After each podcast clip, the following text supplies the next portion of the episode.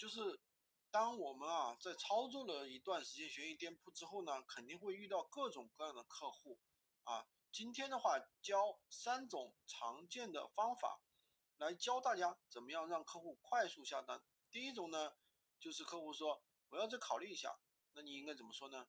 你直接可以说啊，亲，你看我们都聊了这么久了，你可以说一下你的顾虑在哪里，我能够帮您办到的话，一定帮您办到，对吧？如果他说担心质量问题或者什么样子，你就可以针对性的去回复了，对吧？或者说你可以主动去猜一下他是不是觉得价格的原因，对吧？你就可以说。如果你真心想要的话，我可以给你优惠点。我真的不赚钱，这个样子。第二种呢，就是声东击西啊，就是刨根问底啊。你要不告诉我什么原因不想买了，呃，这样的话也方便我后续改善。后续如果人想买的话，我也可以再调整调整。那这个时候呢，大部分买家其实都会回答你的，因为你为他服务了那么久了。如果他说太便宜了。我担心有质量问题，你就可以说质量这一块的话，你大可以放心。有任何问题的话，七天之内我们都可以啊退货的，然后的话也可以包换。第二种呢，当买家说别人家的东西比你家便宜，那你应该怎么说呢？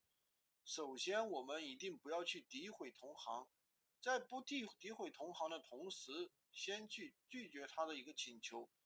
这时候你要知道，他一定是对你的产品啊有兴趣，要不然他直接去买更便宜的就 OK 了。你可以这样说呀，不好意思啊，亲，不可以，确实有人比我便宜，但是呢，怎么说呢，一分钱一分货，他们肯定有他们，他们便宜肯定有他们便宜的道理。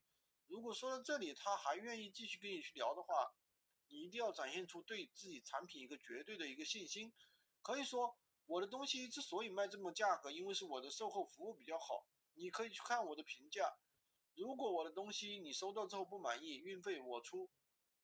当你说出这句话的时候，他的心里就发生了一个根本性的变化。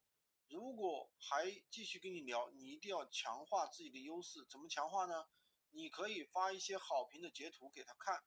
买家看到这个好评截图，他一定会觉得，哎，你家东西好像还真的挺好的。